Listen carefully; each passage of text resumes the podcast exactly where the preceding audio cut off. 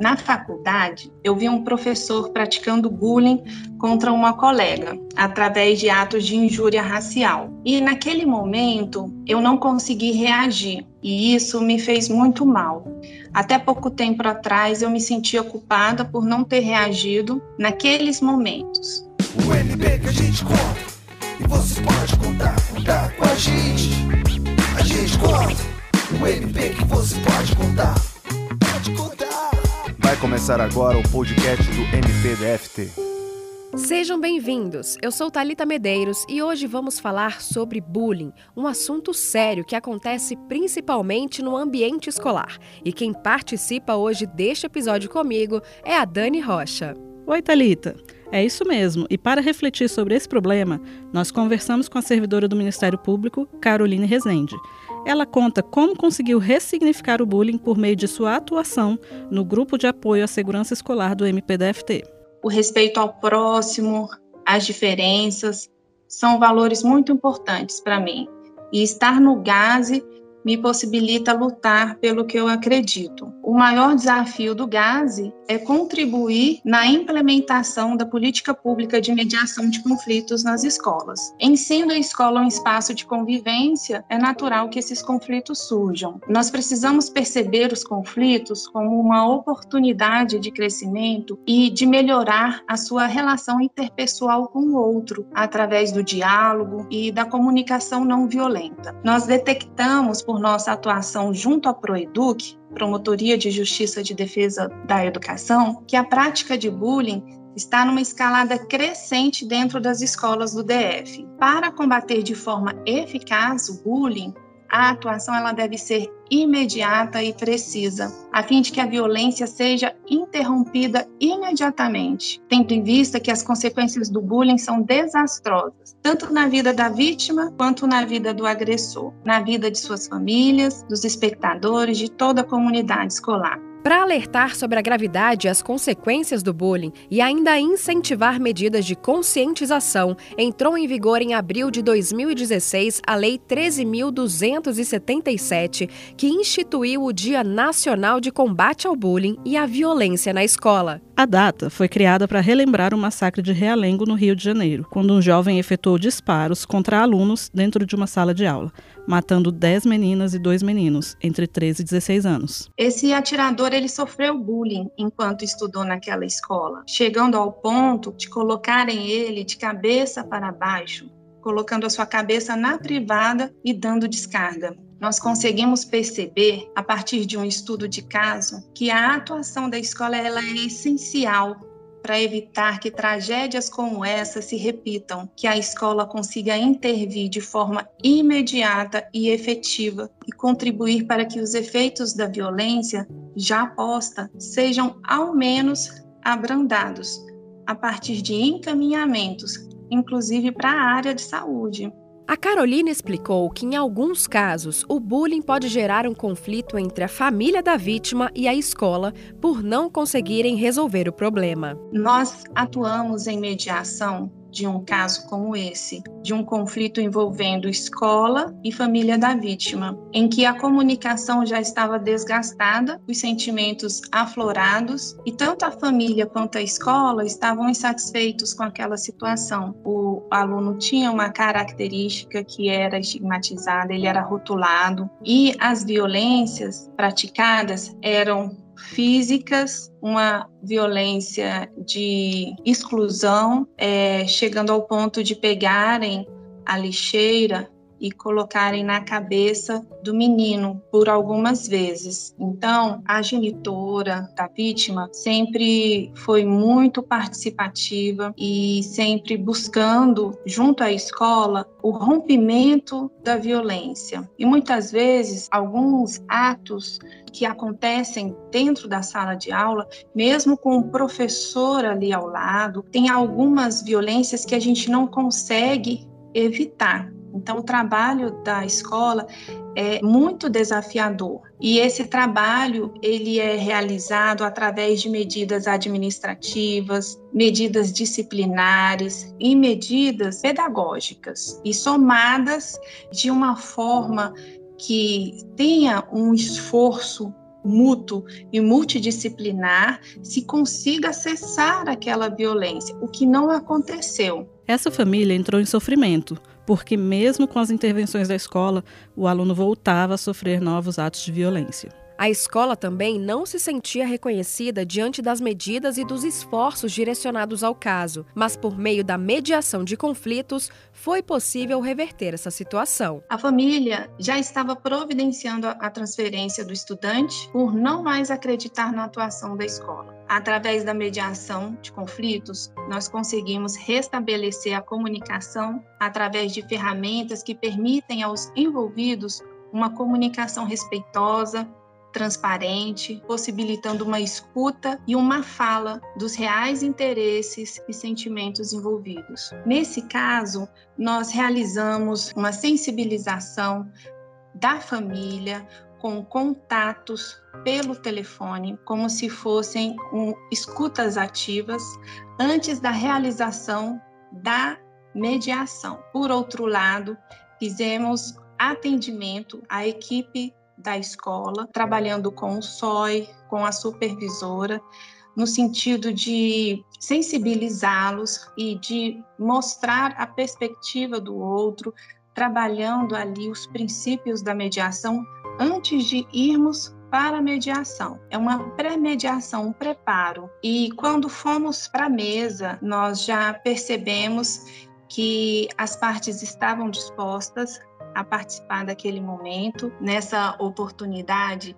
a família e a escola discutiram as possibilidades, geraram as opções e por fim chegaram a um consenso. E esse processo ele é transformador, que em um momento em que uma pessoa nem olha para outra ou nem quer sentar perto da outra, ao final essas pessoas se abraçando é algo que move o nosso trabalho que nos faz perceber que a semente ela foi plantada. O aluno permaneceu na escola, a família se sentiu acolhida e respeitada, a escola direcionou algumas intervenções e tanto a escola como a família se sentiram à vontade para manter a relação de confiança e colaboração. Foi um dos casos que gostei de atuar como mediadora, pois eu percebi a mudança de olhar, tanto da família quanto da escola, em se tratando de um caso de bullying. E sabemos também que nem todos os casos de conflitos eles são mediáveis. Dependendo da escalada do conflito, já é um, um caso de se tratar aquele conflito, aquela violência além do muro da escola, a partir de outras autoridades. E a escola tem que ter ciência a partir de qual momento buscar a contribuição de outras instituições. A gente falou bastante de bullying, mas ainda existem pessoas que acham que o termo é usado de forma exagerada. Muitas vezes a pessoa pode pensar que não está praticando bullying, porque ela pensa que não está ofendendo o outro. E como eu percebo que eu estou ofendendo o outro? Percebendo como o outro reage à minha brincadeira. A partir do momento em que o outro não está mais se divertindo como eu esperava, já é um momento de parar, é um momento de refletir. E todas essas habilidades de percepção do outro, nós precisamos ensinar na escola também. A escola é um espaço em que nós passamos valores morais e éticos, habilidades sociais e também educamos para gestão da emoção. Então, o aluno sabendo onde parar, percebendo o outro, percebendo a dor do outro, ele vai entender que aquilo ali já não é mais uma brincadeira. Existe aí, então, essa linha tênue da brincadeira e do bullying. Quando o outro não está mais se divertindo, eu já estou praticando bullying. Quando essas ações são repetitivas, pode se configurar o bullying. Acontece que o bullying não é uma brincadeira, não é uma ofensa pontual. O bullying vai muito além disso. O bullying é uma violência. E essa violência, ela acontece tanto nas escolas como em qualquer ambiente onde hajam relações entre pessoas, essa violência ela pode acontecer tanto entre jovens, entre pessoas de mais idade, entre crianças, entre adultos. Nós temos que ter em mente que o bullying, ele não é apenas uma violência, um ato de violência isolado. Ele é um ato de violência que é praticado reiteradas vezes contra a mesma pessoa. Essa violência ela pode ser física, pode ser psicológica, ela é repetitiva, é praticada tanto por um grupo como por um indivíduo também, contra uma ou mais pessoas. O objetivo é intimidar, é agredir o outro, causando dor e angústia. Nós percebemos algumas características do bullying. Uma delas é que as ações se repetem. A segunda é a intenção do agressor em causar dor à vítima. E a terceira é que o agressor ele tem mais poder ou força que a vítima, no sentido em que a vítima ela não consegue se defender. É nesse sentido que nós estamos falando de poder, um desequilíbrio de poder.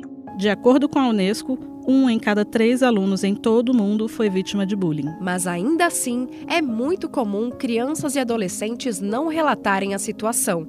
Então é imprescindível ficar atento aos sinais indiretos da agressão. O não tratamento do bullying na forma legal agrava drasticamente o índice de violência no ambiente escolar, com a instauração de um círculo vicioso de violências entre outros alunos, produzindo um ambiente hostil que afeta toda a comunidade escolar. Aqui no DF, nós tivemos casos gravíssimos de bullying em que as vítimas sofreram profundamente os danos dessa violência cruel. Acompanhamos o caso de um aluno que, ao sofrer bullying, mudou completamente o seu comportamento, apresentando queda no rendimento escolar, baixa na autoestima, se tornando introspectivo, desenvolvendo fobia social e mudança nos hábitos alimentares, desenvolvendo anorexia. Nesse caso, a família realizou a transferência do aluno, pois o aluno não conseguia retornar àquele ambiente escolar. O GASE, que é o Grupo de Apoio à Segurança Escolar do MPDFT, vai oferecer em julho deste ano capacitação para intervenções direcionadas e efetivas em casos de bullying. O objetivo é formar multiplicadores para um programa de combate ao problema. E esse ano nós estamos lançando a capacitação Bullying, Prevenção e Pós-Venção sob a perspectiva da instituição de ensino. Temos que ter em mente também que o professor é o principal ator na prevenção e no combate ao bullying, porque esse profissional tem acesso a um maior tempo de convivência com os alunos. Nós conhecemos a realidade nas escolas, sabemos que alguns professores do ensino fundamental, anos finais e do ensino médio podem chegar a ter contato com até 160 alunos em sala de aula, em um só turno de trabalho. Então, como ele poderia identificar o bullying, que é uma violência velada? Realmente é um grande desafio a identificação e a atuação, mas com as ferramentas próprias essa tarefa ela pode se tornar viável. E na nossa capacitação, nós vamos considerar alguns conceitos fundamentais para desenvolvermos intervenções adequadas a cada caso. Você conheceu um pouco da atuação do GASE, o Grupo de Apoio à Segurança Escolar do MPDFT. Ele foi criado em 2005 para promover ações de prevenção e enfrentamento às práticas de violência nas escolas, em parceria com as políticas de segurança e educação e as diretorias de escolas da rede pública. O GASE possui vários projetos que têm como objetivo levar a cultura da mediação à comunidade escolar e conscientizar jovens sobre a percepção do futuro. Se você quiser entrar em contato com o GASE para tirar dúvidas sobre os projetos ou fazer denúncias, é só enviar um e-mail para o gase.mpdft.mp.br. Lembrando que GASE se escreve G-A-S-E. Você ouviu mais um episódio do podcast O MP que a gente conta. Ouça e compartilhe. Todos os meses vamos contar um pouco do trabalho, dos desafios e conquistas das pessoas que fazem o MPDFT. A gente te espera no próximo episódio. Até lá!